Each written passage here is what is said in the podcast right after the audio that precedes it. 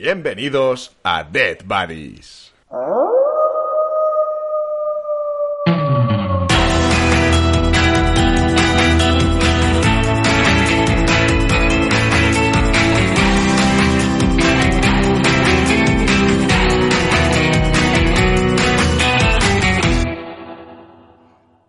Bienvenidas criaturas de la oscuridad a este segundo programa de la segunda temporada. Nos hemos vuelto a reunir aquí eh, nuestra catedrática de Jumpscare, Isa Espinosa. Hola chicos, hello there. Y, por supuesto, el grandísimo host de Dead Buddies, eh, Frankie Medianoche. ¿Qué tal, querido? Grandísimo, grandísimo, madre mía. Grandísima. Grandi- grandísimo el amor que te tengo. Ay, querido, que te como. Ay. Eh, ¿Qué tal? O sea, ¿cómo han ido? Nos estamos tomando con calma, ¿no? Esto de... Hemos vuelto, sí, pero no, ¿eh? Porque, porque Eh, es, que, es que está la cosa muy mal. Querer queremos, queridos, pero, pero como siempre digo, la vida aprieta y pasan cosas. Pero bueno, aquí estamos, que la intención es lo que cuenta. Y vamos a, a comentar una de las películas más esperadas del año, ¿sí o no? Nope, sí. Ya está bien, ya está bien. Es que se presta, se Hombre. presta mucho a... Ya nos disculpamos de antemano por el por culo que vamos a dar hoy. Nope.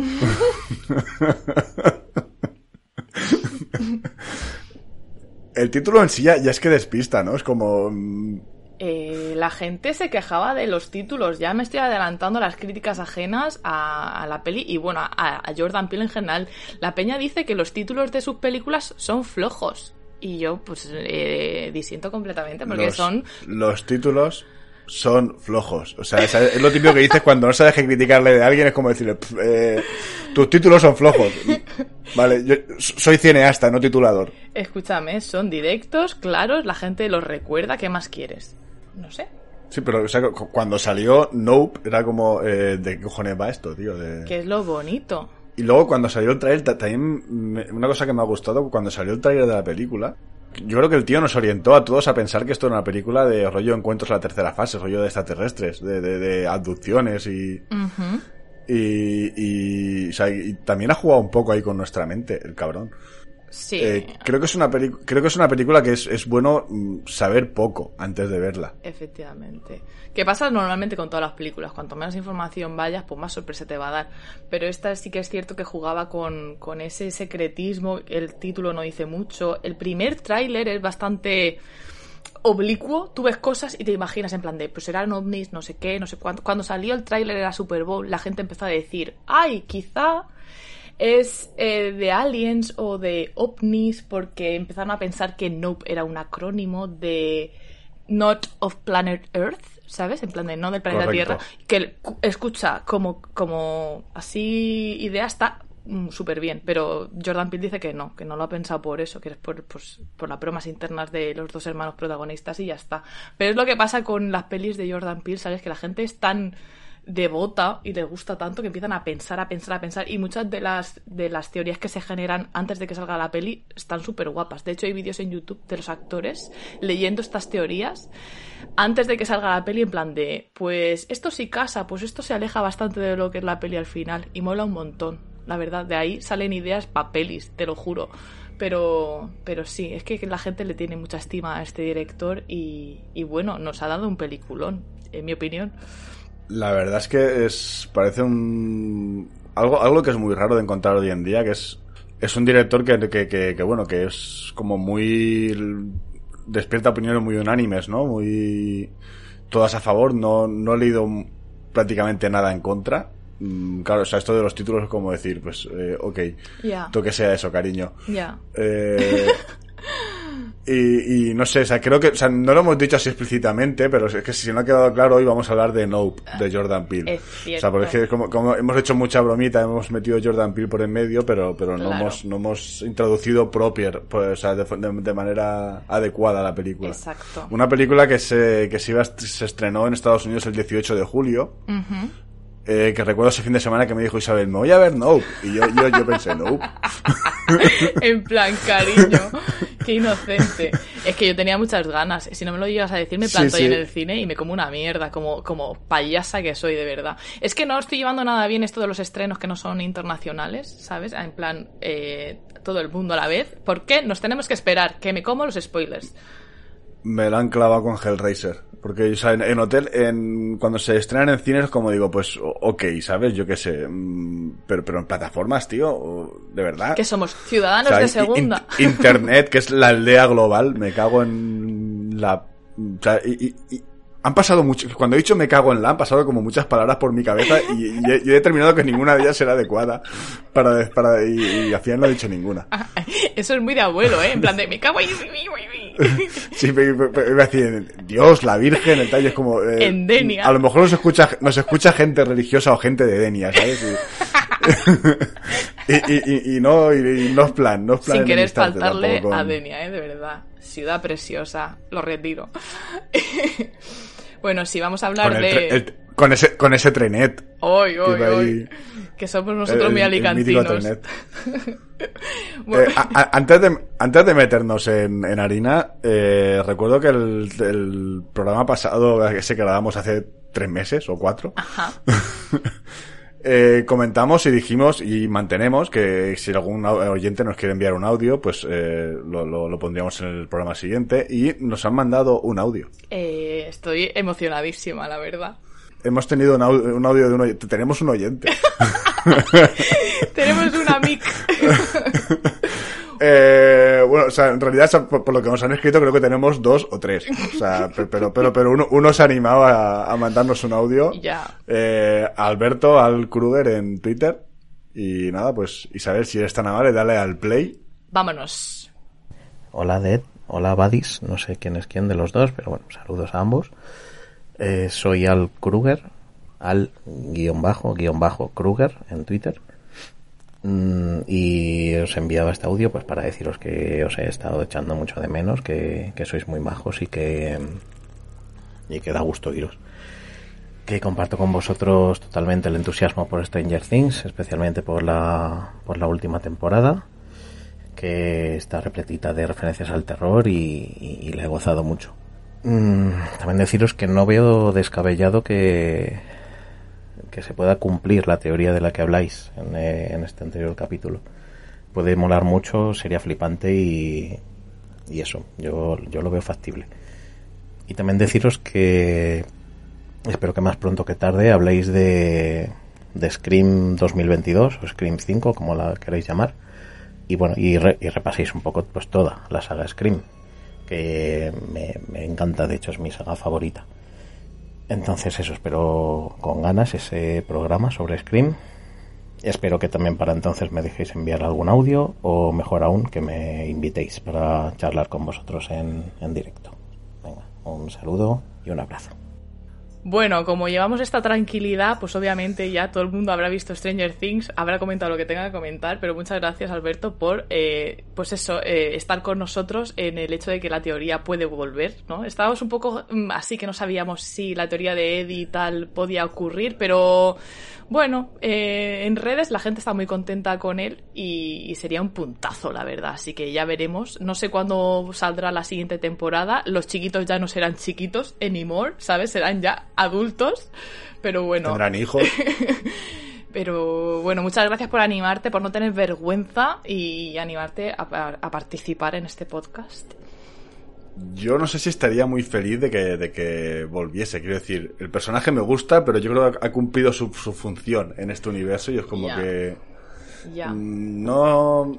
O sea, no estiremos tanto. ¿Sabes lo de aquello que decía Batman de, uno puede ser suficiente para convertirse en un villano? O sea, ¿sabes? Esa, esa mierda. No vaya pues a ser que la segunda temporada el personaje lo quemen. No, vaya a ser. O sea, vives, vives como. O sea, mueres como un héroe o vives suficiente para para, para, acabar como un villano. Pues yo creo que nos hemos quedado contentos con Eddie, mm, pero, que, pero, creo que las leyes del marketing son más poderosas que nosotros y al final creo que lo van a traer.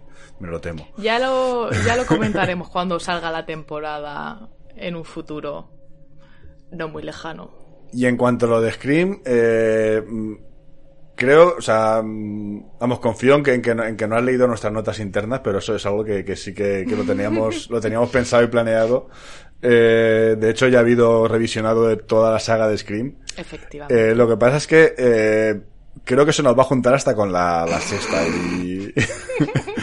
Igual, igual estaría guay que se nos juntase con la sexta ya para, para sacarlo todo de, de como que, como que fuese golpe. más, sí, como que fuese como más esto, ¿no? Más, eh, más adecuado al momento. Claro. Eh, lo que pasa es que, claro, o sea, como llevamos esta mm, falta de previsión y de programación a la hora de grabar, el tema de, de invitar a gente y tal, eh, de momento mm, se nos escapa a, a nuestras capacidades. O sea, nuestra logística es muy deficiente, como, como, como podéis comprobar por la- con la regularidad, por la regularidad en la que, en la que grabamos los programas. Una lanza a nuestro favor. Aquí eh, voy a defender nuestra, eh, no sé, iba a decir dignidad, pero no tenemos. Nuestra, no sé, nuestra imagen. Si a nosotros nos filtran las películas unos días antes, como hacen los que hacen reviews de música, ¿sabes? Que les pasa los singles y el día que sale el single, ellos suben su vídeo con la review de las cosas. Pues muy bien, pero es que nosotros, sale la película en América, a los dos meses sale aquí. El fin de semana, el primero, si puedes ir, vas y la, y la ves, ¿sabes? Si no es el, el siguiente fin de, ya vas dos semanas de retraso, luego queda para grabar, luego edita el programa, cuando ya sale la gente ya la ha visto y se ha olvidado de la peli. Culpa nuestra no es. Hacemos lo que podemos. Es, es que para eso tenemos que ser influencers con muchos followers. Porque, hay, gente, hay, hay gente por ahí que sí que le invitan a estreno y a cositas. Y luego, ay, hemos ido al estreno, pero Qué están las críticas embargadas y no podemos, no podemos sacar hasta el día que sale. Que eso, eso la, la gente que, que está, la gente que es pro, eso lo hacen. Tío, Nosotros no somos, somos- unos tirados. No somos pro. Estas caras, no nos han visto las caras. Estas caras son pro, queridos. Eh, tenéis que ficharnos. Sería el sueño, ¿sabes? Ver las películas antes y que salga ya todo la vez. Buah. Pero, pero eso seguramente sería muy- un, un full circle muy bonito, ¿no? En plan de, hemos empezado con un año de antelación a ver las pelis, ¿sabes? Porque son unas cuánticas. y ya cuando salga la sexta, pues la vemos, lo grabamos todo y ya la hacemos ranking, lo que tengamos que hacer y las comentamos. Lo- va a salir programa largo porque son seis películas, también te lo digo. Sí, sí. Y es que además también comentamos de, ya que nos poníamos con, con Scream, hacer también las otras sagas de Wes Craven, de Pesadilla en el Street y tal. Y hacer, hacer, como un tríptico, co- como unas, como unas tres así de, pues podríamos comentar este, eh, un programa de Scream, un programa de, de Pesadilla en el Street y un programa del resto de, de películas individuales de Wes Craven que, sin ninguna saga así general que creo que, que daría, da- da- daría vida para eso. O sea que nuestra intención es esa, pero por lo menos a- hoy vamos a grabar sobre una unidad de película, porque no podemos más. Vamos a grabar sobre Nope. No, no necesariamente todas en la misma temporada, o sea, to- to- todos los programas de. Carpen- de, de, de este de Wes Craven en la misma temporada, pero sí que pues ir ahí sacando pues una temporada u y luego pues la gente que se haga ya el pack de la trilogía en su casa, Claro. bajándose los audios o lo que sea. O sea, sa- sa- sacaremos el DVD de la, de, la trilogía en Amazon para que la gente se lo pille. Lo podemos firmar si queréis, queridos. Bueno, yo quería comentar antes de que se me olvide un hecho que ha sido totalmente fortuito, pero me parece precioso, que es que el segundo programa de la primera temporada hicimos La noche de Jordan Peele y comentamos Get Out y Us, y en, la en el segundo programa de la segunda temporada vamos a comentar pues la nueva película de Jordan Peele. Es que me parece precioso. Estos son los astros Efeméride. lo han dado así. O sea, nos hemos retrasado para, para grabarlo por, por, por los astros, no por nosotros. Entonces, Sí, no- nos, podemos engañar como quieras. Bueno, la nueva película de Jordan Peele son dos horas y pico, queridos. 130 minutos. Pero es, una a- mar- a- abo- abonado al 2 el tío Jordan, ¿eh? Pero está muy bien. Yo, como siempre, os voy a dar las notas de nuestras plataformas cinéfilas para que os hagáis una idea de las críticas por dónde van, ¿vale? IMDB, cuando miré la primera vez IMDB al, al- al salir esta película, le daba un 7,1. Ahora ha bajado un poquito y está en el 6,9 sobre 10. No está nada mal. Film Affinity un 6,2. Siempre sabemos que ellos son de un puñito un poquito más apretado. Rotten Tomatoes es la voz del pueblo y está mucho más acorde con lo que opina- opinamos eh, Frank y yo, eh, creo. Le da un 83%. Y finalmente Letterboxd un 3,9 sobre 5. Con lo cual, unas reviews muy buenas, aunque yo sí que he visto en redes que las películas de Jordan Peele, esta es la que menos ha gustado. Que yo creo que no quiere decir que la peña piense que es mala. Es simplemente que no ha entrado tan fácil como mm, Get Out o Us. No sé si opinas lo, lo mismo, no sé si tus redes te han mostrado lo mismo, pero yo he visto tweets al respecto. Eh, a ver, mm, yo creo, yo opino que de las tres películas de Jordan Peele hasta el momento, creo que es la, la que va más... mm, la que es más explícita, ¿no? Eh, la- sin, sin querer decir que no haya eh, subtexto o mensaje que se pueda que se pueda ver mm, por debajo de lo que es el, el, digamos la trama principal Ajá.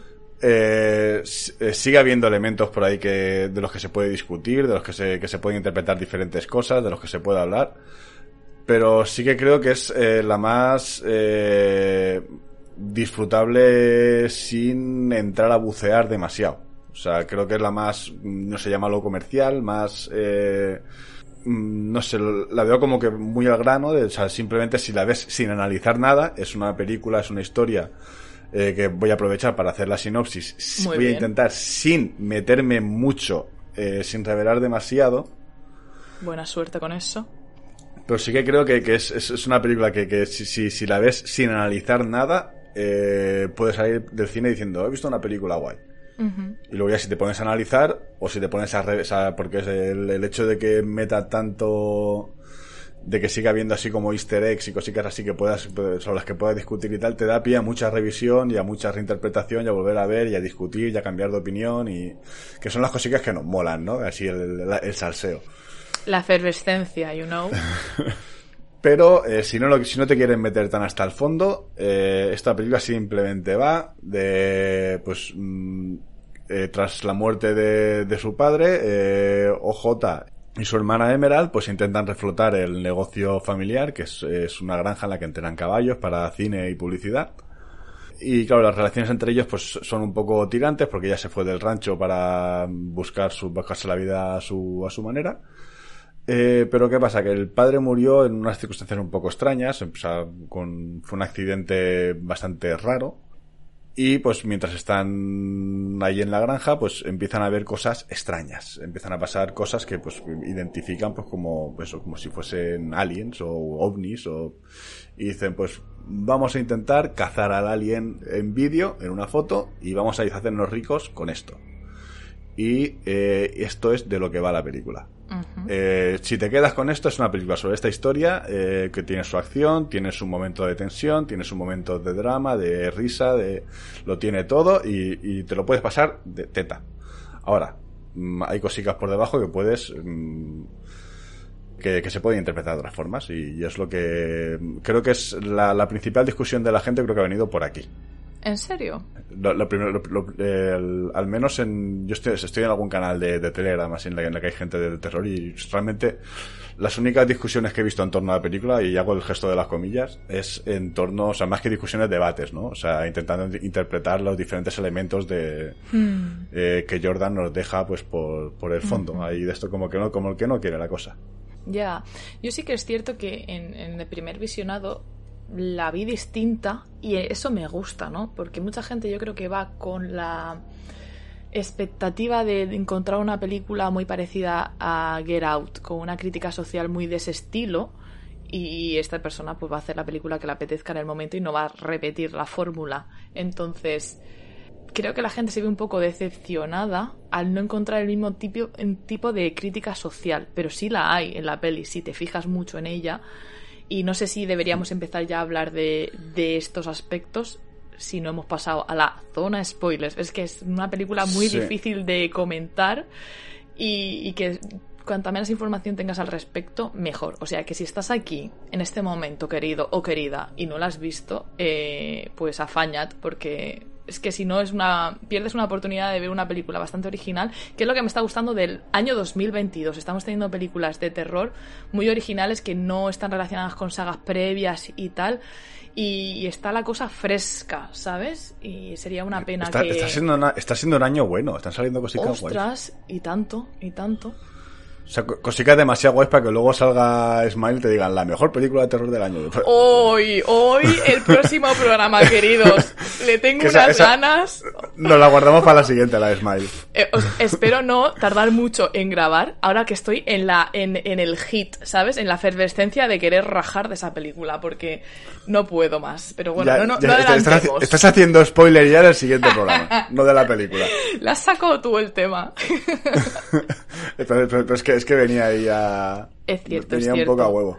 Está, está la cosa muy bien en el plano de terror, con películas que, bueno, siempre nos quejamos de que no las ponen en el cine, ¿no? Que son muy pasajeras en cartelera, pero est- estamos teniendo una época dorada, ¿sabes? De pelis de terror, que encima lo están haciendo muy bien, están ganando bastante pasta y están liderando los fines de semana.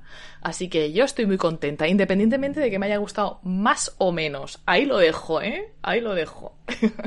Sí, que, o sea, que es como un triunfo, es un triunfo de, de- de- de nuestro equipo, aunque Exacto. sea jugando al catenacho y haciendo, haciendo el, Exacto. el- el juego fácil y, y tirando a lo efectivo en lugar de a lo bonito. Exacto.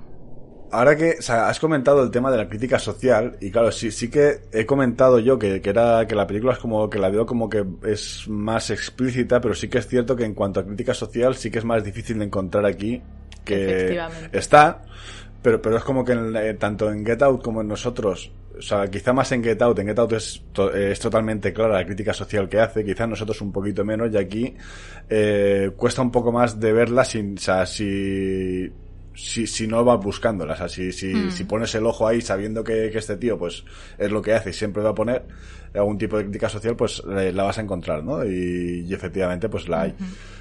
Pero pero es eso, o sea, a lo que me refería era, como que, que- como que la película se puede disfrutar en sí sin entrar a, a buscar la interpretación de la crítica social ni ningún tipo de pues sí, que es, es eso, al final es una película un poco distinta a las otras, a las otras dos que tiene. Sí, es como yo cuando la vi me pareció un señales de 2022, ¿sabes? Como la película Señales pero revisitada, hecha con una fórmula similar, ¿sabes? Me recordó muchísimo.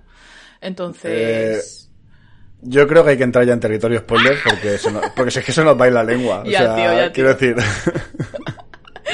es, que, es que se nos va la lengua porque quiero decir, o sea, es- realmente es una película que tienes que ver, cuanto menos sepas sobre ella, eh, muchísimo mejor.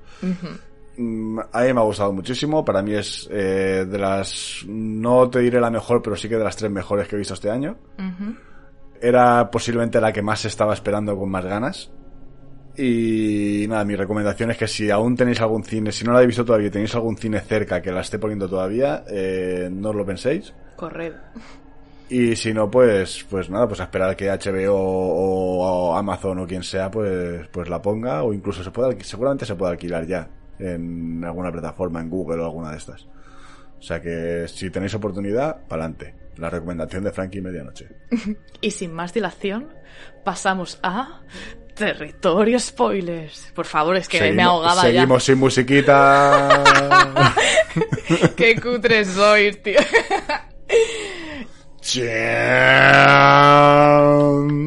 Territorio spoilers. Voy a cortar ese audio y lo voy a vamos, lo voy a copiar en todos los programas. bueno, ¿por dónde empezar con esta película? De verdad.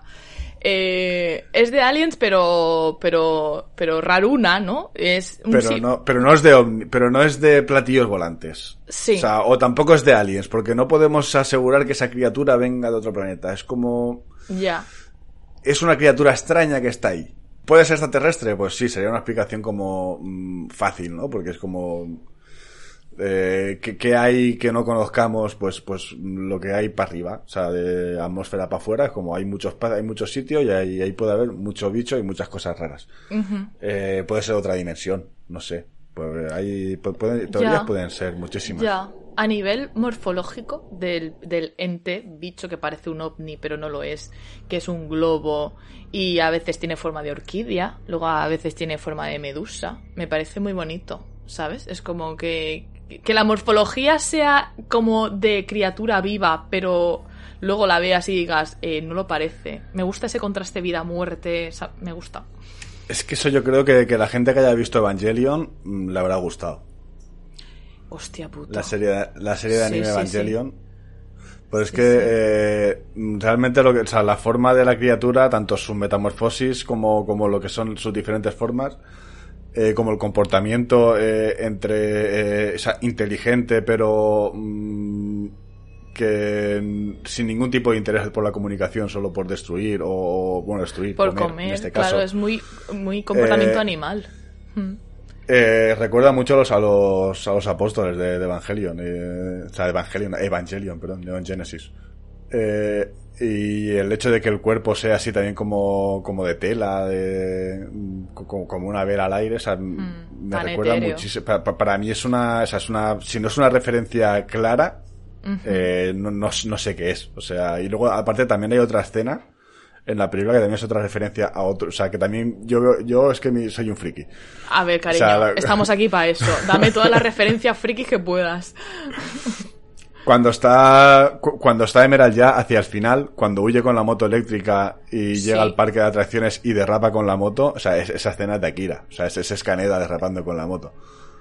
O sea, el, el derrape en, Sí, en sí, paralelo al plano, hacia el fondo, con, con- arrastrando el pie, eh, por, en- completamente centrado en la pantalla, o sea, eso es, eso es Katsuhiro Otomo. Eso es Akira. ahora mis referencias van a quedar que son una mierda en comparación, son súper obvias. Pero tú estás sacando aquí lore, deep lore del anime y de cosas que yo no estoy nada apuesta. Yo, yo creo que todos los frikis que, que estuvieron en la sala hicieron, sa- ¿sabes el meme este de Leonardo DiCaprio con la birra? El de- Sí, sí, sí, sí. creo que creo que todos lo hicieron. Me veo. Buenísimo. Pues, pues sí, sí, sí. Todas estas teorías, referencias y a mí estas cosas me encantan, de ver cosas más allá. No lo obvio ni lo superficial, sino ponerte a buscar mm, más allá. Fíjate, yo la, la referencia más clara que vi durante toda la peli fue pues eso, eh, la, la comparación que he hecho antes con la peli de señales, porque una de las escenas más inquietantes de toda la película ni siquiera tiene que ver con el animalico ovni, no sé cómo llamarlo, con el globo. Eh, tiene que ver con, con la escena donde salen los hijos de Jupe que están disfrazados de ovnis y están es- escondidos por el rancho. Entonces Ah, sí. está OJ por allí y tú ves que está súper oscuro y de repente se mueven a la vez. Eso me dio una cosa, pero a la vez pensé, ay, nos van a enseñar a los ovnis, va a perder toda la gracia, que es lo que pasa un poco en señales, ¿no? En el momento en el que me enseñas un poco el misticismo se pierde, pero luego era una broma de los chiquillos y dije yo, ay, pues me alegré un montón, porque fue muy efectivo en el momento, pero fue en plan de, hostia, van a ser ovnis, esto es muy evidente, tal, no sé qué, por aquí no, y al final todo bien, ¿sabes? Mira, nope. Esa fue... esa- esa- es- Dime, dime. no, que, que, que quiero decir que, que ahí es una cosa que también que creo que creo que estábamos pensando todos en la sala de cine. En el momento que, que está, que, él se quiere acercar y llega aquello se mueve y hace nope y Es- se da la vuelta.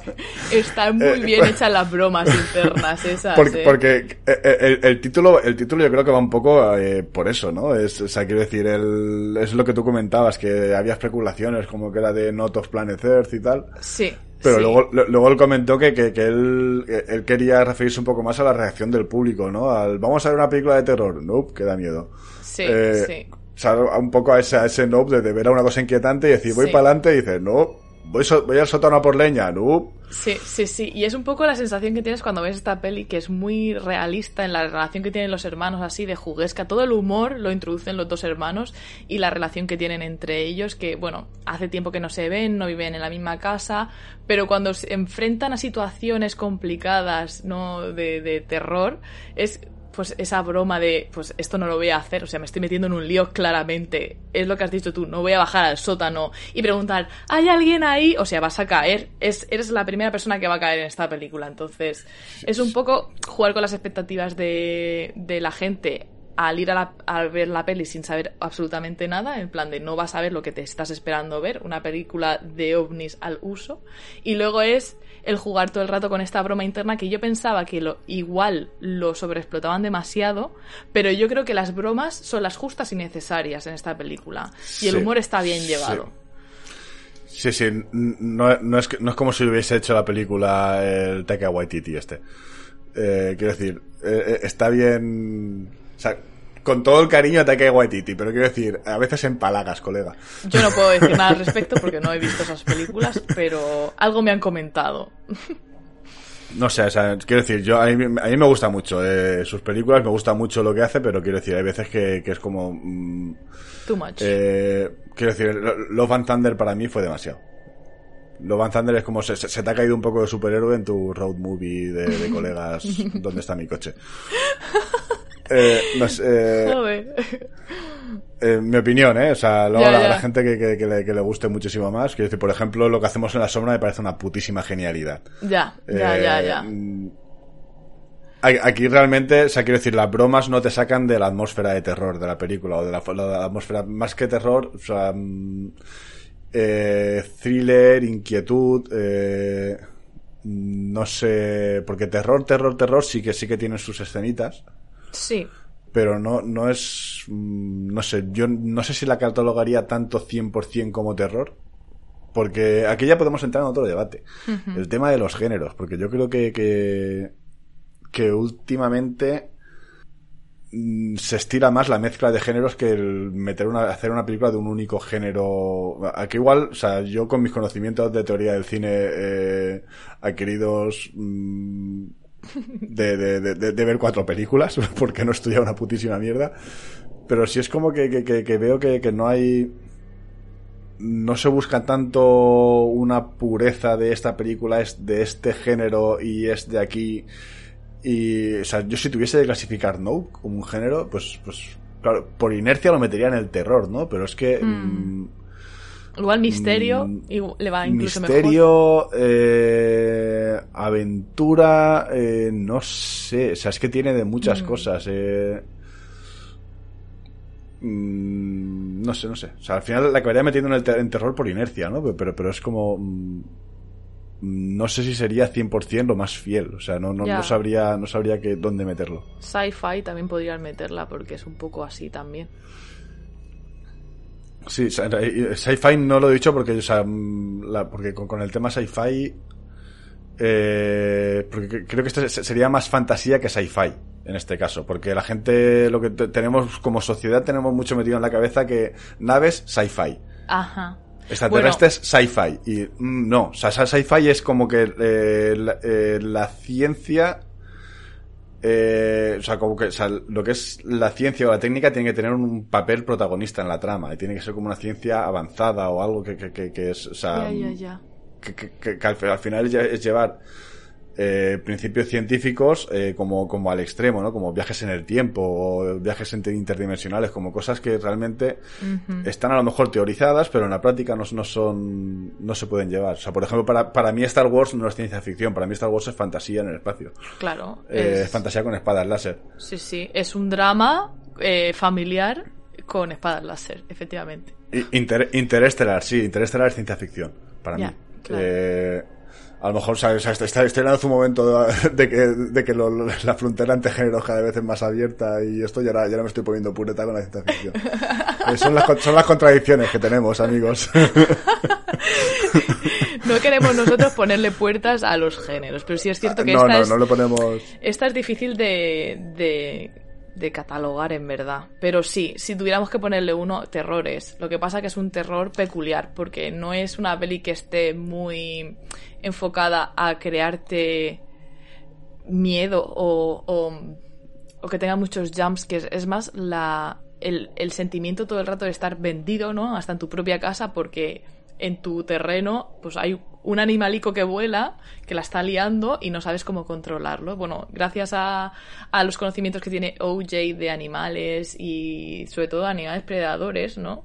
Pues es la única persona de la peli que puede controlarlo más o menos porque si no recuerdo mal, cada vez que lo miras se vuelve loco y te come y cosas así. Entonces, es importante durante toda la peli el hecho de mirar las cosas, ¿no? Desde el principio que sale la imagen del caballo y enfocan el ojo, ¿no?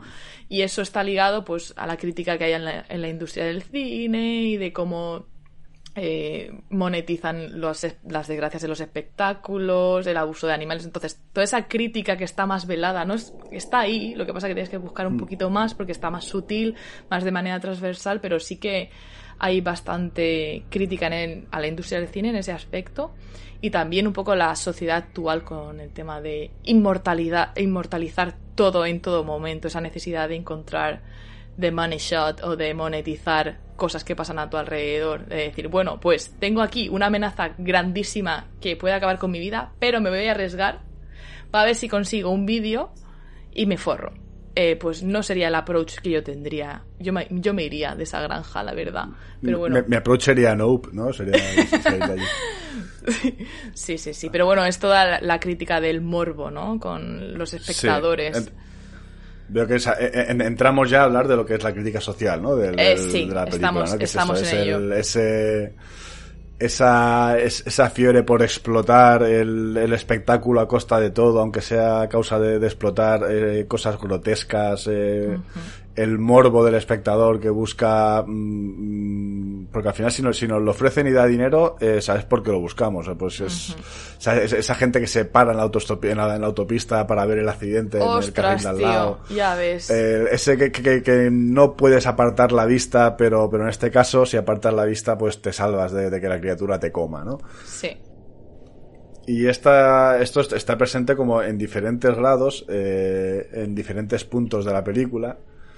Eh, porque al final eso, o sea, los, los Haywood, o sea, tanto los, los, los hermanos protagonistas, pues mm, han, trabajado de esto, ¿no? O sea, ellos, o sea, han hecho, han vivido toda la vida de, pues, proporcionar animales que son explotados luego en cine eh, o, en, o anuncios para, pues, mm, por gloria del espectáculo, ¿no? De, del, eh, hablan incluso de, se comenta durante la película de que proporcionaron no sé cuántos caballos para la película del Rey Escorpión y claro, eso se, se, grabó allí, pero luego en, el último momento pues lo cambiaron por camellos y es como, vale, has explotado los caballos, ni siquiera los has sacado hmm.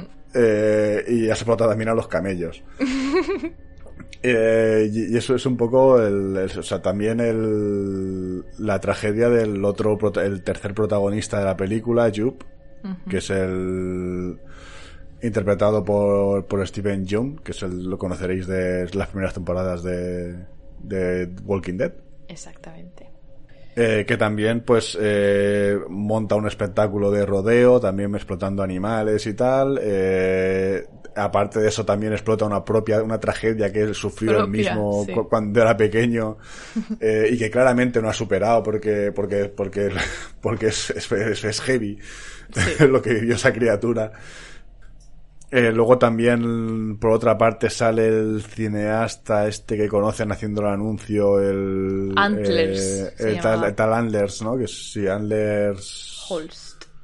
Antlers Holst, correcto. Que también es como que ha estado, está obsesionado con sacar el, el de, Perfect Shot, el, el, como para pasar a la inmortalidad, como para haber mm. grabado incluso ese, es como esa obsesión por, por tanto por la imagen como por eh, explotar eh, todo, sacar dinero de todo mm. y, no importa ningún tipo de, no hay ningún escrúpulo. Sobre todo lo de convertir en, en espectáculo las desgracias, ¿no? Y, y lo hace cuando monetiza su trauma y cuando a la vez pues se crea un Disneyland para monetizar eh, al ovni. Es, es brutal te lo juro. Hmm. Y también eh, las similitudes con la realidad, ¿no? No sé, no sé si lo habrás visto por las redes sociales, que justo cuando están en el parque este de atracciones sale la compañera con la que él grababa el programa con el monito que le destrozó la cara y eso ha pasado en la vida real. O sea, y no es que sea un hmm. guiñito, es que está el, vídeo igual y ella está en Oprah, que encima la mencionan varias veces durante la peli, y sale vestida igual, que es como... Está también jugando con, con llamarnos a nosotros a los espectadores de esa película pues que, somos pues esos unos morbos porque cuando empieza unos putos morbosos es que es que cuando empieza la película tú estás viendo la escena yo dije me he equivocado de película lo primero porque claro empezaba ahí no salía ningún actor que yo conocía no tenía nada que ver digo aquí me he equivocado muy de señora anciana no y luego ya veo que se lía la cosa y es como tú como espectador quieres saber lo que ha pasado aunque sea morboso aunque sea algo de mal gusto y dices tú ay tal y todo el rato juega con el enseñarte justo lo necesario. Cuando se lía más adelante en la película, cuando te vuelve a sacar imágenes del programa ese y el mono está por ahí, no te saca los cadáveres. Claro. hablas del incidente con, con el show de Gordy este, ¿no? Con el monito. Es como que no te sacan nunca los cuerpos, pero tú como, como persona que está viendo una película de miedo, lo quieres ver. Y a eso es a China. Porque nos gusta mucho la sangre. Sí, sí que ves el mono inclinado sobre un cuerpo. Claro. Y, y, y, ves como la patica del que ese cuerpo se mueve. y como el mono. Pero es sutil, te lo podrían enseñar mucho más in your face. Cómo está mastegante y está ahí. A lo que yo me refiero, que no es una película de las 6 de la mañana de Molins, ¿sabes? Que la gente aplaude. Pero es como es, sutil. Es, lo que llamamos es, nos metemos en el jardín del terror elevado. que, no, no. que hay mucha controversia en, redes con el tema. A lo que me refiero es que nosotros cuando empezamos a analizar la película y a decir esto es una crítica a la sociedad actual por la necesidad de inmortalizar todo, por lo de monetizar el trauma, es que es una crítica a nosotros también. Nos está diciendo, Jordan Peele nos está diciendo, sois unos putos morbosos. Eso es así. Sí, Eso es así. Sí, correcto. Y me gusta mucho ese aspecto de la peli. Cuando, cuando uno hace crítica social, eh, tú formas parte de la sociedad y tienes que asumir que, que, la película mm, algún grano te va a señalar. Hombre, claro. Y de aquí pues, pues te, puede incomodar, puedes renegar de tu mierda o puedes aceptar tu culpa y tus cosas e intentar cambiarlo si, si te sientes culpable. O sea, si no te sientes culpable, para adelante con, para adelante con la banda. Pero es que también mucha, la gente, en su plano más individualista, muchas veces se piensa que es palomita blanca en esta sociedad y que nada va con ella. ¿Sabes? Entonces eso es lo que me joda a mí particularmente de muchas personas. La, crítica para los demás. Exacto. Por, mis, eh, por estos prados no pasan esas vacas. No, cariño. Eh, deconstruyete un poco, mírate un poquito, querida, porque necesitas una pasadita. Pues es que esta película lo hace genial. Y, y bueno, yo os recomiendo que veáis, si podéis, un montón de vídeos en YouTube que hay de los actores, porque son una pasada, comentando estos aspectos. Y. Y bueno, y, jugando a comentar, pues eso, eh, toda la, la controversia que pueda generar, pues eso, el abuso de animales en producciones de Hollywood, que eso también enlaza con la segunda em, referencia que yo tenía de esta peli, con otra que es Jurassic Park, que es la monetización, en este caso, de dinosaurios, pues, que son animales peligrosos en principio, ¿no? Seres em, bastante peligrosos, y en este caso, pues pasa lo mismo. Es un Disneyland con un ovni, tío. Puede salir mal. En el momento en el que tú hmm. eh, tienes esa sensación de falsa seguridad porque, no sé, en tu infancia te vistes en una situación similar y salió más o menos bien, aunque el traumita está ahí, pues eso te da una falsa sensación de seguridad para decir, pues yo puedo, eh, pues eso, eh, controlar a un ovni y spoiler sale mal, sale bastante mal. ¿Qué te parece como, como, como come el ovni? ¿Te parece interesante? Hombre, que, que cada uno come como bonamente. es que los planos y cómo se comía la gente me parecía muy curioso. Claro, o sea, es, me, gusta el rollo de que eh, sea parte de, los mecanismos biológicos que tenemos nosotros por normales, como criaturas basadas en el carbono del planeta Tierra. Eh, pues al final eso es una criatura desconocida, pues que se alimenta a su manera.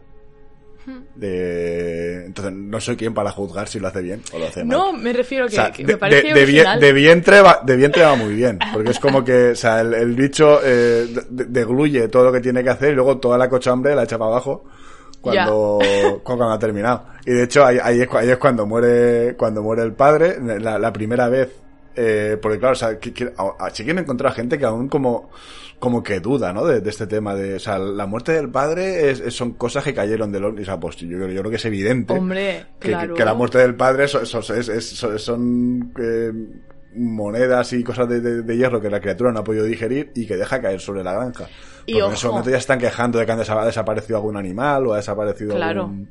Y no es una muerte, o sea, analiza la muerte. Caen cosas del cielo y cae una moneda y se le queda eh, almacenada en el ojo monetización, eh, la persona que mira, eh, o sea, está todo conectado. Hay que ver más allá, queridos. está claro. La moneda en el Uyet, sí, sí. Vamos, vamos. El Bad, el Bad Miracle, hablemos del Bad Miracle. Eh, que, que, porque es, un concepto que eso, que, que el, introduce OJ cuando habla de, de la muerte de su, cuando habla con su hermana y de, porque siempre, siempre tenemos asociado eso, ¿no? El milagro, algo extraño que pasa que te trae cosas buenas, pero en este caso se, se, se, ha llevado a tu padre.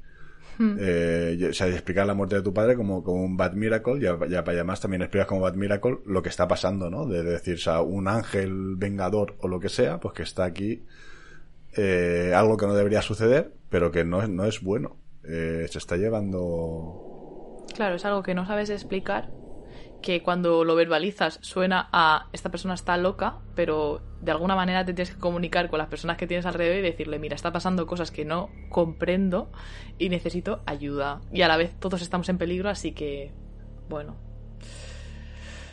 Un personaje también muy importante de esta película, que no es protagonista, no es de las personas que hemos comentado ya hasta ahora, es eh, Ángel Torres, que es el que les instala las cámaras, que es un personaje secundario que es a mí me gusta mucho, tiene mucho carisma. Al principio pensaba que me iba a caer bastante mal, pero luego eh, coge, coge carrerilla y es un personaje que me parece muy interesante y se mezcla muy bien con el dúo de hermanos, como que va también muy bien en el, en el plano del humor que tienen ellos. Y, y bueno, eh, son los que se encargan de, de cargarse a este, a este bichito. De cargar, bueno, de, ese es el que monta, el, porque al bicho se, lo cargan. No... El bicho se lo cargan, el bicho explota. Sí, el bicho explota, pero. ¡Uy! Final abierto. no, yo, creo que sí, yo, yo, creo que sí. que Lo que no, está tan claro es eh, lo que sí que también he visto controversia, porque esto e, es de estas cosas que te deja Jordan Peele eh, y creo que está bien, que, que son cosas que, que, las pone ahí pero no explica. El zapato. Eh, lo que pasa es que lo que pasa es que a veces, a veces luego en alguna entrevista sí que se le, sí que se le escapa alguna explicación de, mm. de esto, esto, esto era por esto era por aquí. Pero estas cosas que dejan por ahí eh, puestas y no te dice nada, como, o sea, no, no me quería, no me refería concretamente al zapato, el zapato mm. hablamos luego si quieres. Eso tiene eh, Me refería a OJ al final. Eh, ¿Sobrevive o no sobrevive? OJ, sí, ¿no? Espérate, Sí, yo no recuerdo que muera. Claro, es que lo, último que sabemos de OJ es que él se enfrenta a la criatura cara a cara para, para que su hermana gane tiempo. Sí. Eh, se quedan como eh, aguantándose las miradas frente a frente eh, y ya Emerald huye de allí, no se ve ningún tipo de acción. Emerald llega al rancho aquel del, del Jups Paradise este, de donde hacen el espectáculo, y ya aparece la criatura allí y tú no sabes lo que ha hecho con OJ. Y cuando termina, cuando termina toda la acción, aparece la silueta de OJ entre la niebla, entre, entre, entre un mito, debajo de, una de un portal en el que hay un arco arriba que pone eh, más allá, no me jodas, hostia, yo a mí todo eso y, no... Y, ese plano que se, está, se está acercando cada vez más, antes de acercarse y definirse, o sea, tú, tú, sabes que, o sea, porque ves la sudadera que es naranja y tal, pero se ve solo lo que es la silueta, y cuando se está acercando aparece el letrero en grande que pone, nope. Chocho, que se me había pasado. y termina la película. ¡Qué fuerte, tío! Entonces... Qué fuerte, me encanta. ¿Tú interpretas que OJ está vivo o que OJ no está vivo? Pues mira, como se ha podido ver por mi redacción, yo eso no lo pensé en el momento, ¿vale? Porque sabes lo que estaba pensando yo en lo místico que era, de que se ha liado todo con un globo de helio que explota al principio de la peli y que acabe con otro globo explotando que el del animalico. Esa unión yo no podía, eh, me parecía muy bonita, las cosas cíclicas. Pero ahora ya, tío, es que claro, le mira a los ojos descaradamente, o sea, ese, ese, el globo no va a perdonar eso, tío. ¡Qué fuerte! Me gusta el triple ahora la película, fíjate lo que te digo. Madre mía. ¡Qué bueno! Joder. Pero claro, es, como que, eh, sí, tú lo ves y dices, vale, está vivo. Y luego ves el cartelito encima que pone más allá. Y es como que, ojo. Y cuando ya cierras y, cierra con el cartel, con el título de la película poniendo Nope en blanco sobre negro a toda la pantalla, es como que para mí me quedó como como como, como que efectivamente Nope está vivo. Sí.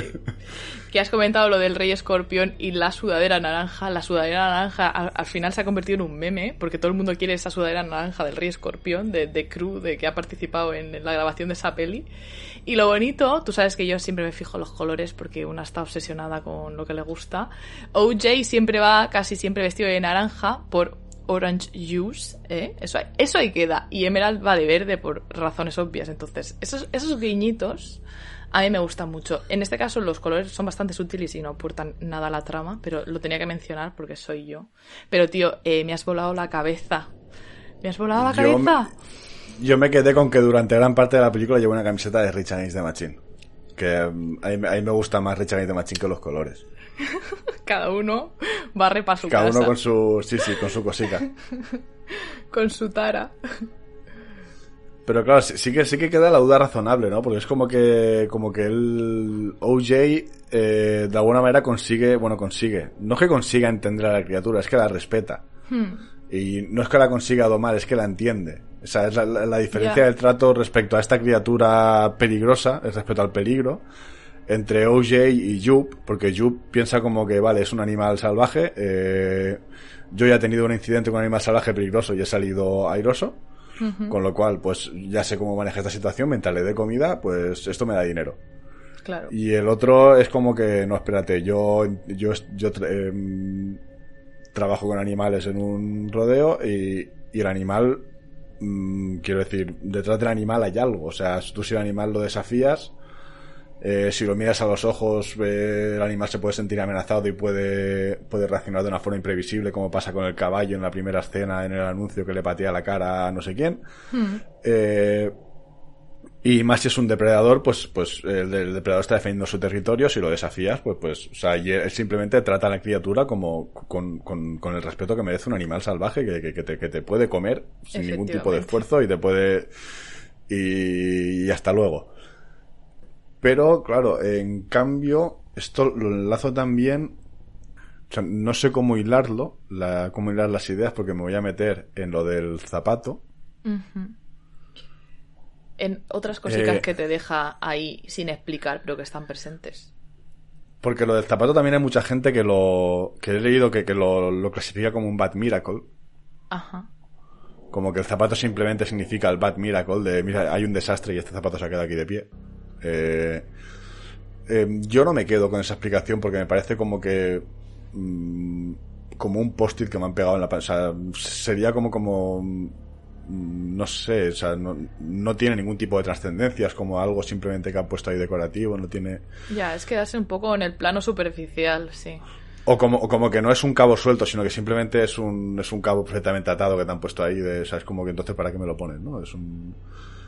Eh, quiero decir, a OJ, que sí que está respetando a la criatura y tal, eh, o sea, quiero decir, está, se, se está acercando al peligro, a esa, a esa amenaza de una forma correcta, ¿no? O sea, quiero decir, mm, asumiendo, asumiendo que es un riesgo y, tomando precauciones y, y, no, no intentando eh, eh, monetizar, o sea, quiero decir, no- bueno, al final sí porque está, está intentando sacar la foto para, para hacerse ricos, pero no intentando explotar de esa forma que, que lo explota Jup a la criatura en su rodeo.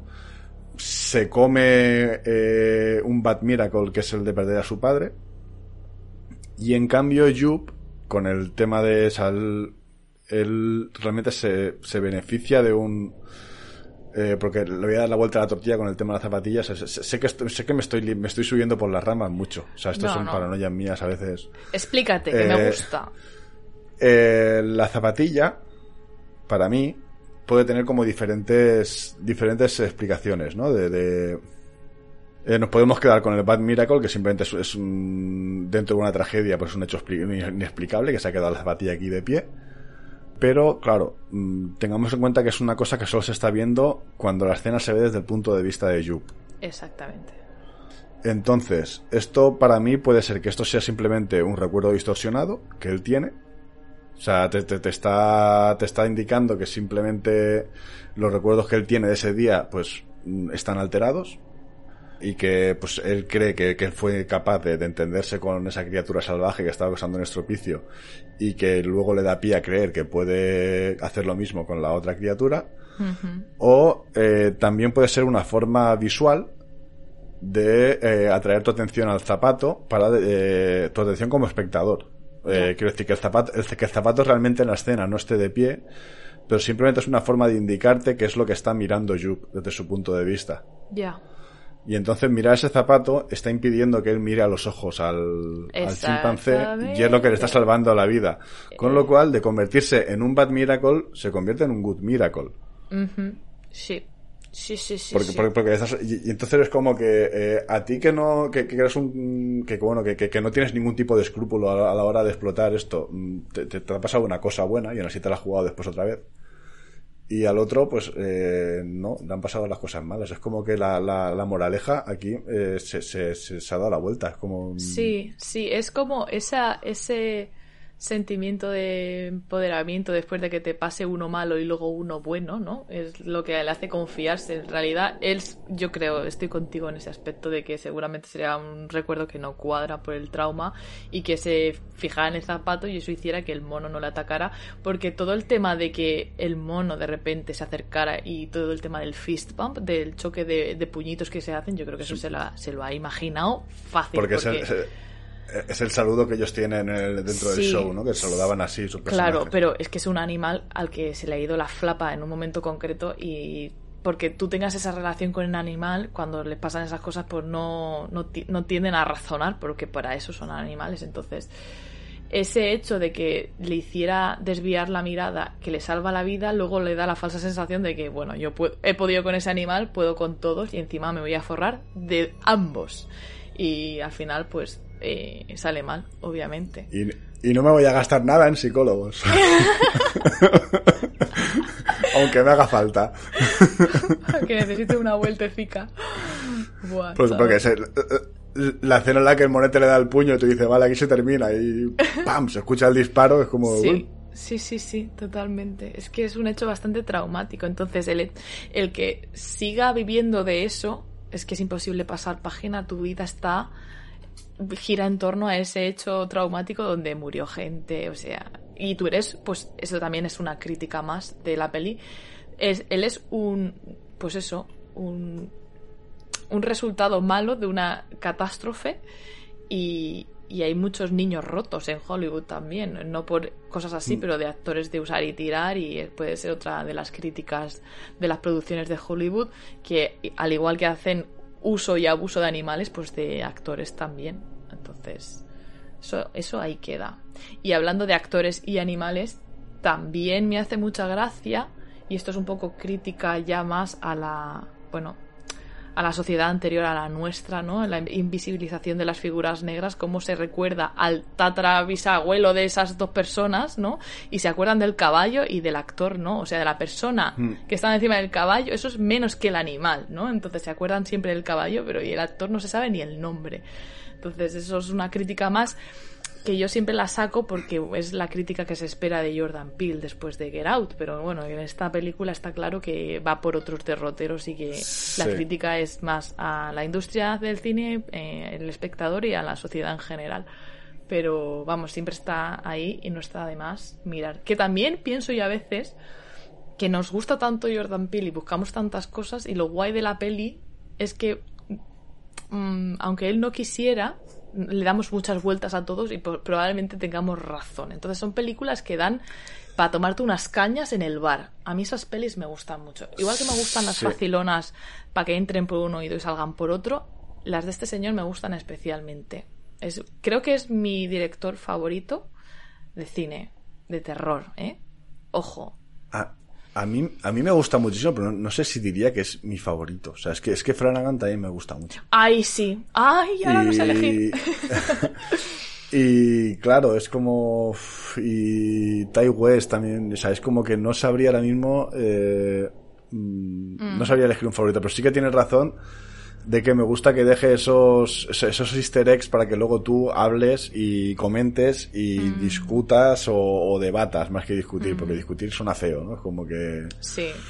El, el tema a lo que me quería referir es eso, que es, es a esta forma de hacer cine, de dejar esas cositas así para que luego tú hables, da pie a eso, ¿no? A que mm, tú y yo hablemos sobre ello, eh, tengamos opiniones diferentes, cada uno se va a quedar con la suya porque es la que le ha funcionado a su forma de entender la película, y eso está bien. Eh, es, es, quiero decir, es que me des, des cosas, no me las expliques, que es lo contrario, o sea, es, como, para mí, yo lo tengo etiquetado un poco como el anti-Nolan. Po- po- Porque Nolan es como que, o sea, te, te lo explica todo y esto es así. Y, y te lo comes. Porque, porque sí, porque el tiempo va para adelante y para atrás. ¿A qué es difícil de entender? Mira, ahora va para adelante, ahora va para atrás. ¡Buah! Eh, pues, tío, eh, no, no, no me. Quiero decir, Jordan, Jordan Peele es mucho más sutil, o sea, te, da las cositas y, tú, dices, pues eso está ahí. Y tú interpretarlo como quieras y, la interpretación que tú tengas es la buena. Lo que te funciona es lo que mola, es, es lo bueno. Porque al final, la película te está hablando a ti. O sea, tú, tú estás viendo una película, la película te tiene que dar a ti, tú te tienes que quedar con algo de esa película. El director te ha querido transmitir un mensaje, pero esa película ha tocado cosas en tu interior que solo están en tu interior, y solo están en tu, en tu cabeza. Hmm. Y es bonito que juegue con eso. Y creo que Pil lo hace bien. Ni un programa sin rajar de Nolan. Esto es, vamos, esto es lo que va a pasar siempre. Nada, eh, uno de los guiñitos que hay sutiles, yo es que lo he visto en redes, no, eh, cuando lo vi en la peli no me di cuenta, pero en la, en la oficina de Jup, en el escritorio, hay unas tijeras que recuerdan mucho a las tijeras de Ash. Y eso sí que me parece un guiñito más, pues, más facilón, ¿no? De lo que te puedes esperar de Jordan Peele, pero luego ya vemos que hay muchas capas en esta película y que no es nada superficial ni facilona, con lo cual, pues bueno, pues un guiñito más que ah. está guay comentar, pero, pero vamos, creo que no me dejo ninguno. Eh, si queréis, hay un montón de vídeos y un montón de teorías y cosas, y teorías previas a que saliera la película de lo que podía ser, y todas molaban un montón, con lo cual, pues eso, es un director que hace películas que, que hacen pensar y en su debido momento y contexto vienen muy bien. Y, teorías puto locas, así como que como que el mono era un extraterrestre también. O sea, eso lo digo también, tío. La, la, gente es como que, o sea, ¿qué quiero decir? O sea, o, montáis unas movidas muy, muy, o sea, muy, muy extrañas también. Que bueno, que es que aún así, si para ti mola que extraterrestre sea que el mono sea extraterrestre, pues quédate con eso, que o sea, es, la, es la explicación buena. Pero, pero es como que, ¿de, dónde lo has sacado, sabes? Buah, chaval, un visionario. Eso no lo había visto yo, ¿ves? O sea, que, quiero decir, o sea, para primero no hay extraterrestres, ¿no? O sea, siempre es una criatura ahí que, que, que, puede o no ser. O sea, pues, ¿qué, saca esta criatura de comer, comerle el cerebro a un mono para que mate gente si solo quiere comer? Claro. Eh, Eh, no sé, eh, bueno, bueno, a lo mejor, a lo mejor es que esto luego forma parte de un, hace rollo como Cloverfield y hace un universo ahí con varias películas interconectadas. Y, no veo yo a Jordan Peele haciendo esas cosas, no sé. Yo no, pero como siempre hace cosas que yo no me imagino, eh, siempre te vuelve la cabeza, pues a lo mejor te lo... Mm. Y si no, el, el, estudio de la Universal, no, esto es de A24 no, ¿de quién es esto? ¿O de Blumhouse? Pues... No, no, no, no, he visto bien. Bueno, o sea, si, no el estudio siempre se encarga de sacar aquí dineros. Ah, también quería comentar, cuando has comentado lo del... Lo que como me hilan muchos temas, me, me pierdo y luego dejo cosas ahí en el tintero y, y no sé por dónde salir. Eh, cuando comentaba lo de la invisibilización de los eh, de, la historia negra en el cine también y tal hmm. el, hecho de llevar la, camiseta o la sudadera de, Scorpion King eh, durante el enfrentamiento final a, la criatura también es una forma de, reivindicar su su propia o sea, su propia historia, ¿no? Es decir, o sea, nosotros realmente participamos en esta película y luego Hollywood nos borró. Es verdad. Eh, es, es como, es como de, un homenaje a su propia familia, a su padre y a, su propio trabajo. Y al final todo, todo, este, este, hombre lo hila todo, deja las cositas ahí. Mm, sí. Me hace especial gracia que se mencione tanto esa película, que puede ser una que en la que ya cuando salió el propio CGI ya era malísimo y tú como espectador ya decías, esto es una patraña, pero me la estoy comiendo a gustísimo, ¿sabes? Yo tengo un recuerdo em, bonito, porque yo soy muy fan de la momia y tal, y cuando salió esa película, pues me la tragué, ya te digo, sin juzgar ni nada, pero eh, me hace gracia que, hagan guiñito a esa peli en concreto, es en plan de... El, CGI que era terrible era el de la momia, eh, que, creo que era la segunda de la momia, que, era la que, la, que, la, que, la que giraba en torno al Rey Escorpión, porque el Rey Escorpión fue spin-off. Ya, pero ese, ese también tenía el CGI bastante malo. Pero, pero recuerdo que ahí al, final creo que era, esa era la momia. La momia 2 era la, la segunda, la momia era del Rey Escorpión. Sí, que aparecía sin al, al, final salía él como con un escorpión con el cuerpo de, de, este, este, estaba hecho fatal. O sea, parecía una animación del Diablo 2. Efectivamente. Y, y que conste que el Rey Escorpión la he visto muchas veces. O sea, es una película que me he puesto en repeat. Pero, a ver, y, la, y la momia la he visto 800. Vamos, yo quería ser arqueóloga cuando tenía 8 años, querido, por esa puta peli. Y pensaba que con 18 años ya podría eh, viajar a Egipto, en plan de ya eres mayor de edad, ya puedes viajar, o sea... Eh... Yo, tenía un cruise con Rachel Weisz, pero... Y yo con Brendan Fraser, querido, es que claro... Ah. No puedo más. Es que adoro esa película. Es que somos niños de, de nuestra época. Eso es así. Sí, sí, es lo, es lo que, es lo que nos toca. A ver, o sea, una cosa que no hemos comentado, la... O sea, todo el tenderete que montan para cazar al alien al final con la ayuda de Antlers y todo. Ujú. Claro, eso hemos comentado que Antlers como que estaba obsesionado con conseguir el perfect shot, pero no hemos terminado de comentar, o sea, enlazando con el tema de, de la obsesión, ¿no? Por conseguir esa, esa imagen y, y es que el tío se llega a sacrificar, ¿no? O sea, es como que, o sea, él, eh, él, sa- él sabe que, o sea, que esa imagen nunca va a llegar a nadie, pero él la va a tomar. Y es, Ya. y es que, o sea, y es cu- cuando con la, la cámara de mano esta, que, que es que, que, que no tiene ningún componente electrónico y por tanto no se ve afectada por, por el alien, porque el alien, pues, o sea, el, o el alien, la criatura esta, porque crea interferencias electrónicas y hace que todo, todo la luz se apague. El, el tío se va ahí con la cámara y graba cómo, cómo entra en el tracto diges- digestivo del bicho y, y eso se, se va, se va, se va a perder. Sí. También es cierto que el tío, o sea, te- la película te da como eh, pie a entender que al tío le queda poco, poco tiempo de vida, porque se le ve tosiendo y tomando unas pastillas y tal. Y te da a entender que el tío está malito y que, que seguramente, pues, mm, pues, eh, eh, simplemente está eligiendo irse en sus propios términos. Sí. sí. Eh, pero, pero sí que sería, pues eso, mm, como una, una forma de enlazar esa obsesión por conseguir la imagen perfecta con el, con el tema del espectáculo a, A cualquier coste. Sí. Otro de los que se salva, que es Ángel Torres, en principio ese personaje no se iba a salvar, pero como el actor lo estaba haciendo tan bien, se- le pidió a, a Jordan Peele que no se muriera y al final no se muere. Lo cual es, pues, Qué bonito. Sí, son muy bonitos. O sea, he visto un montón de entrevistas del director con ellos y el director directamente dice que su actor favorito es Daniel Kaluuya, o sea, que lo adora, que le tiene amor. Y lo que me gusta de, de Kiki Palmer es que Kiki Palmer hace de Kiki Palmer en esta película. Es, es así de efervescente, de, de risueña, de vivaracha, o sea, es- esa persona es lo mejor. Entonces ves las entrevistas y son tan bonitos los tres y le tienen tanto amor a Jordan Peele, es que es un señor importante en la industria, tío. Entonces, me gustó el hecho de que estuviera abierto a la posibilidad de que ese personaje viviera, o sea, que no fuera algo cerrado desde el principio y que teniendo en cuenta cómo iban funcionando las cosas y cómo estaban respondiendo los actores, el modificar un poco la trama me parece algo que solo los buenos lo pueden hacer de manera efectiva y bien, ¿sabes? Hombre, es que, si, si, si realmente la- eh, que ese personaje viva o muera no va a afectar a lo que tú quieres transmitir, No, ¿verdad? Mm, o sea, quiero decir, no hay ningún tipo de... de- o sea, ahora, que, hemos comentado esto que el, eh, tanto lo de Ángel Torres como como lo que, lo que he comentado antes del, De las interferencias que de las interferencias que crea la criatura y tal la escena en la que están Ángel Torres y Kiki eh, no, no cómo se recuerdo el apellido Keke Palmer en, el, en, en la casa con el alien encima que se va toda la Guau, luz allí, y empieza la lluvia de sangre Sí. eh, esa, esa escena es, para mí fue de las más potentes de la película. Esa, Sí. esa, esa escena sí que sería, eh, lo que yo entiendo por terror sí que entraría en esa escena. Sí, sí.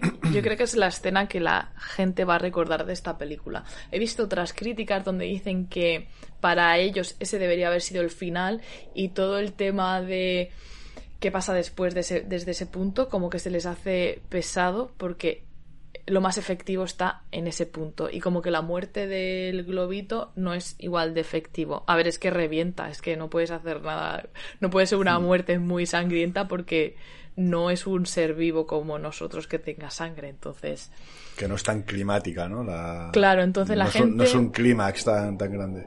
Claro, la gente dice que es larga y a ver, técnicamente siendo una película de terror, una hora y media es lo ideal, ¿no? Y esta dura un poco más. Pero a mí no se me hizo pesada en ningún momento ni miré el reloj como me pasa en otras. Y es lo que has dicho tú, esa escena eh, es muy visual y yo creo que es un aspecto que se va a recordar de esta película porque de verdad es, es bonita dentro de lo macabra, es muy, es muy chula.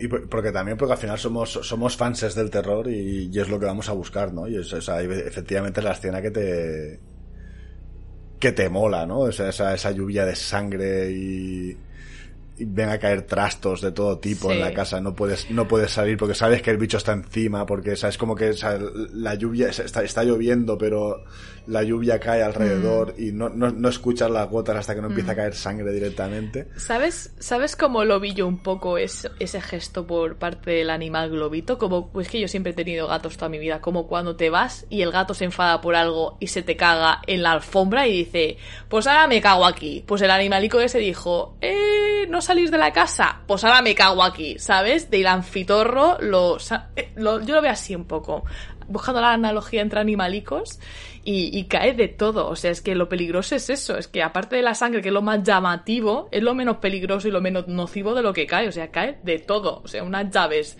de una casa desde tan alto, eh, te vas, te vas para otro barrio. Cae también como un, un- no, no sé si era un triciclo o la silla de Sí. ruedas, no sé, o sea, que, que- que hay un montón de, de- bueno, es lo que, lo que se acaba de comer del, del parque, de- de, Sí. del otro lado, o sea, pero, pero sí, esa escena para mí fue la más efectiva a ese nivel, pero yo no, no creo en absoluto que es que sobre todo lo demás, porque fíjate todo lo que hemos hablado de todo lo demás, del, o sea, la, la no, la muerte no muerte de OJ. Buah, chaval. que- No he visto a nadie hablar de eso y me sorprende porque he visto muchos vídeos de, de gente comentando esta peli. que te va a tocar volver a ver la película para ver, Sí. Sí, sí, sí. o sea, pa- pa- para ti, para ti había sobrevivido 100%. Sí, y no le di más vueltas, o sea, en plan de, pues, pues, pues mira, la chica consigue hacer la foto, a ver si luego puede explicar un poco lo que ha pasado.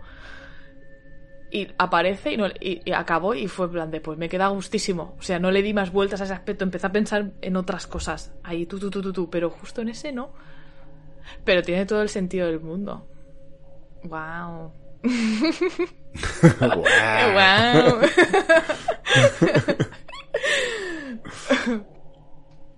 Una cosita más que no quiero que se me escape es que Dale, dale.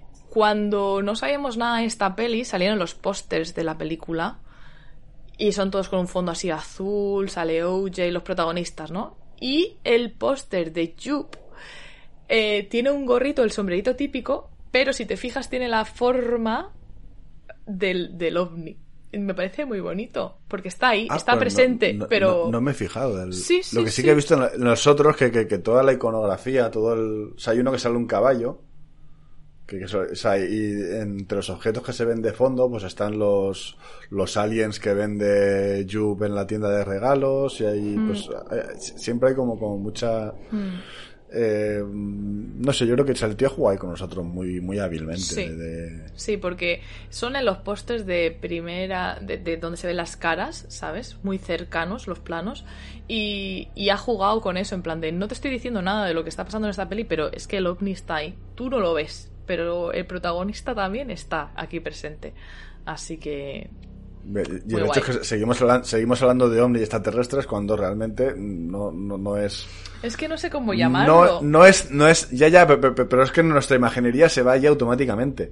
Eh, pero es, es como que realmente no es, eh, eh, sí que es un, un toque de, tiene un aire de encuentros a la tercera fase con el Sí. sentido de intentar cazar a la, la- pues es- esas cosas, es- esos fenómenos que aparecen, intentar averiguar qué son y tal, pero no es encuentros a la tercera fase con el sentido de que no es una nave con hombrecitos verdes. Hmm. Es, es un- y, y- y nos vamos continuamente, aun habiéndola visto y habiendo visto que no es eso, nos vamos continuamente a, a- a hablar del ovni y del alien, cuando aquí el ovni y el alien realmente serían los mismos si es que son, eh, si es que son aliens o es de otra dimensión o es lo que sea. Mm.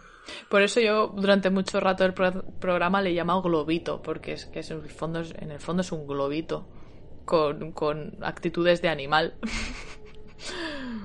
Es el cuarto apóstol. ¿Le ponían nombre en la película? Sí, le ponen el nombre del caballo que le iban a regalar a la hermana, a Emerald, y no se lo acaban regalando, sino porque el caballo es, no lo pueden domar y no se explica muy bien, pero entiendo que ese caballo acabó con una bala en la cabeza o acabó desechado o acabó en Mm. algún sitio. Y esto pues no deja de ser otro animal que no pueden domar, efectivamente. Y a la, y a la, y a la chica no se lo dijeron. Hmm. Lo que pasó con ese. Es como que OJ sí que sabe lo que ha pasado con ese animal, pero. Al ser pero el hermano sabe. mayor, claro. Claro. Y por eso la hermana está un poco resquemada con el padre y al final pasa de todo y se va a buscarse la vida en, Hollywood y demás. Y, y ves como... Debería, debería volverla a ver porque no sé exactamente lo que se lo, que- lo que se quiero decir no le di mucha importancia cuando lo comentan y no, no, sé- no recuerdo exactamente lo que se comenta del, de ese animal pero pero también entiendo que, Mm. que- yo lo que entiendo Sí. es, que, no lo podían domar y pues lo, lo descartaron a la forma que se descartan los animales en una industria intensiva de Ya.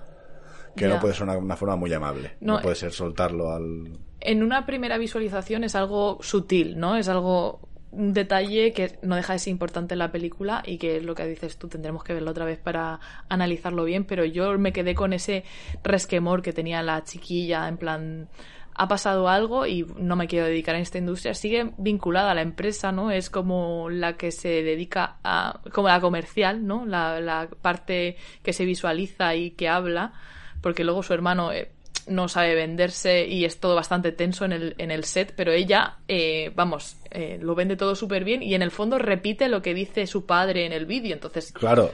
Es, que- es que ahí el que hacía ese trabajo era, era el padre. Entonces Mm. ha sido a raíz de la muerte del padre que, que, que, pues eh, ella ha vuelto a casa pues a, a estar con su hermano, a ver qué tal va la cosa Mm. y ayudarle con el, con el negocio. Y evidentemente el hermano no tiene ningún tipo de habilidad social. Y me queda un último detalle a nivel técnico de grabación, ¿no? De grabación de la película.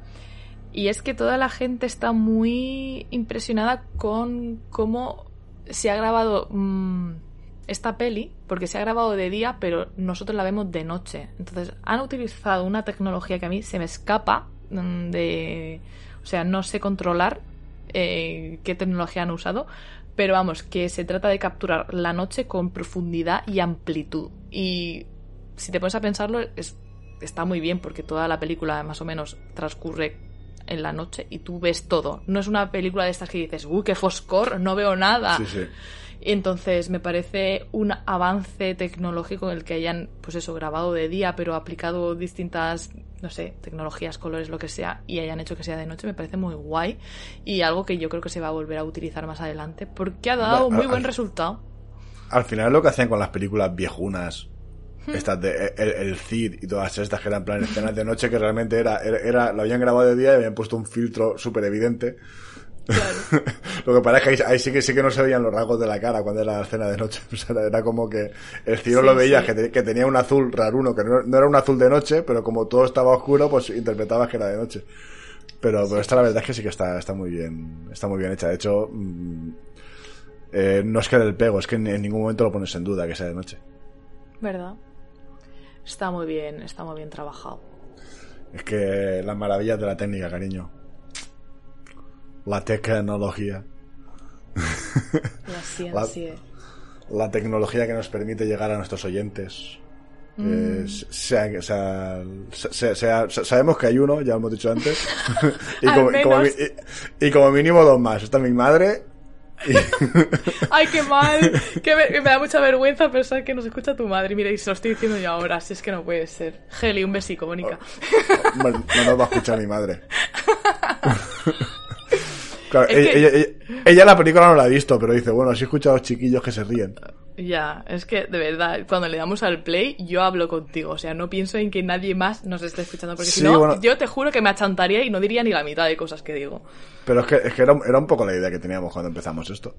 De, o sea, esto, esto, esto empezó en, en, en, en una, en, una terraza de un bar. O sea, habla- hablando de muchas películas, así como estábamos hablando aquí ahora, pero sin micros delante. Dijimos un día, pues un día habría que poner un micro delante.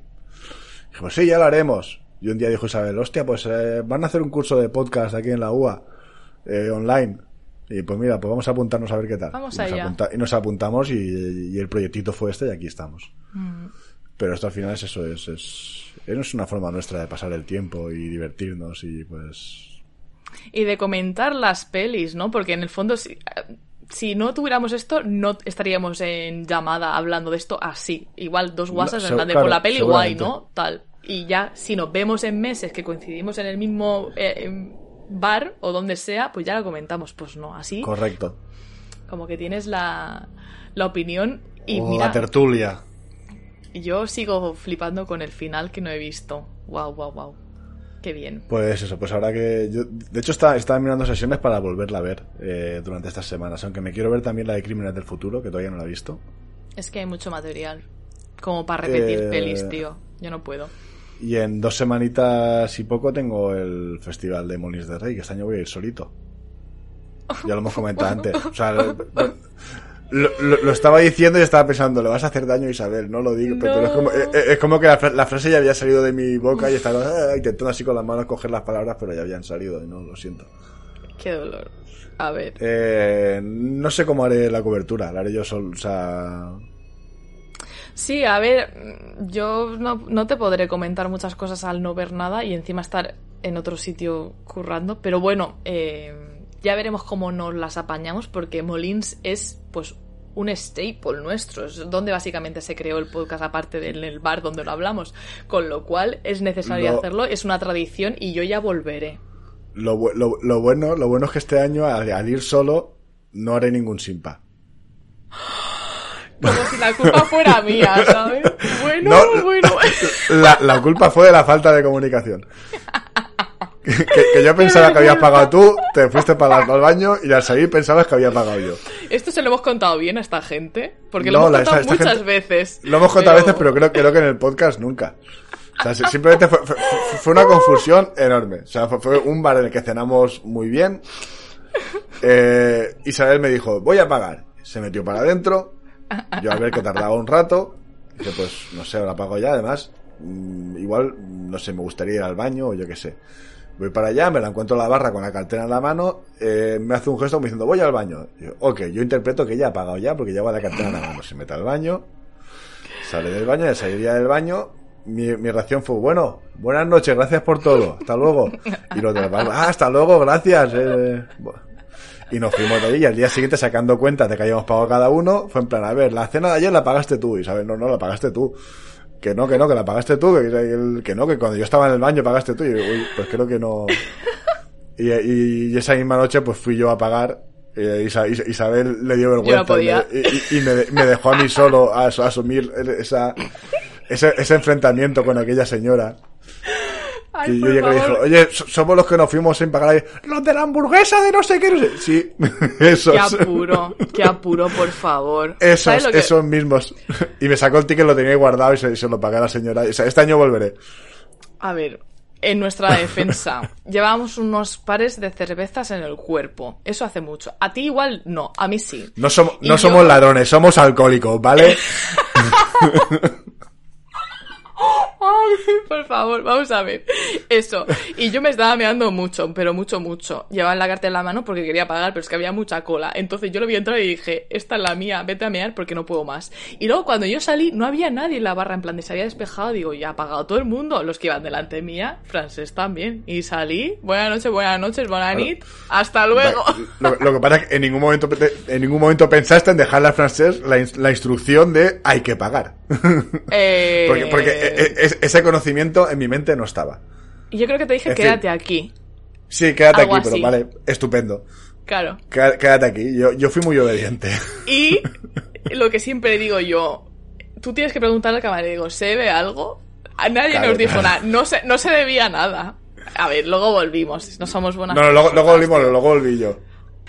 Al menos nos dimos cuenta, tío, qué apuro, o sea, qué risa.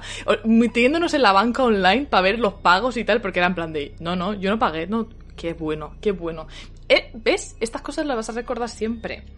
No Sí, eres sí. ladrón y aparte las risas, porque cada vez que lo contamos el yo me despollo. hicimos, el día que hicimos el No Simpa, que además o sea, la, la- la chica me pidió de pagar en, en efectivo porque ya habían cuadrado la, la caja del día anterior y el tema si pagaban con tarjeta, si pagaba con tarjeta de antes como que se le descuadraba y tal y no sé cuánto. Qué movida. Y me, y me tocó ir a buscar un cajero para sacar, ¿sabes? pegándome el carrerón para llegar a tiempo a la sesión. Esa... Y te dije, el año que viene no vamos a ir a ese sitio por la vergüenza. Como si yo recordara qué sitio es, ¿eh? Pero al final, como yo no voy, pues bueno, tú haz lo que Yo, quieras. yo- querido. yo sí que voy a ir porque nos trataron bien y comimos bien. O sea, Ya, si es mi apuro. Y, y está cerca de, y está cerca desde el, del- de la Penny, o sea, yo, yo pienso ir. Y si me dicen. ¿eres, el que se fue sin pagar? Le diré, pues sí. Pero, Pero luego, luego volví. luego volví. Buenísimo. y Errores esos se somos, cometen. queridos. Esos Errores se cometen y se deben poder reparar siempre. Y si, si, si lo has reparado, pues, pues, pues ya está. Pues. Si el Señor nos perdona. Somos buena gente, no nos ves. En fin, y con esta anécdota creo que ya. Creo que nos vamos a despedir por hoy. Acabamos el programa de hoy. Esperemos que os haya gustado y que os hayáis echado unas risas, porque vamos, no es pa' menos. Y nada, pues como, como comentamos ya en el anterior, si nos queréis mandar un audio, eh, tenéis nuestro correo electrónico eh, y seguirnos por redes sociales, nos vemos eh, por los internets, intentaremos volver lo más pronto posible, que ya tenemos, es. ya tenemos planificada Smile para la siguiente. Adiós, perlitas. Adiós, hasta la próxima.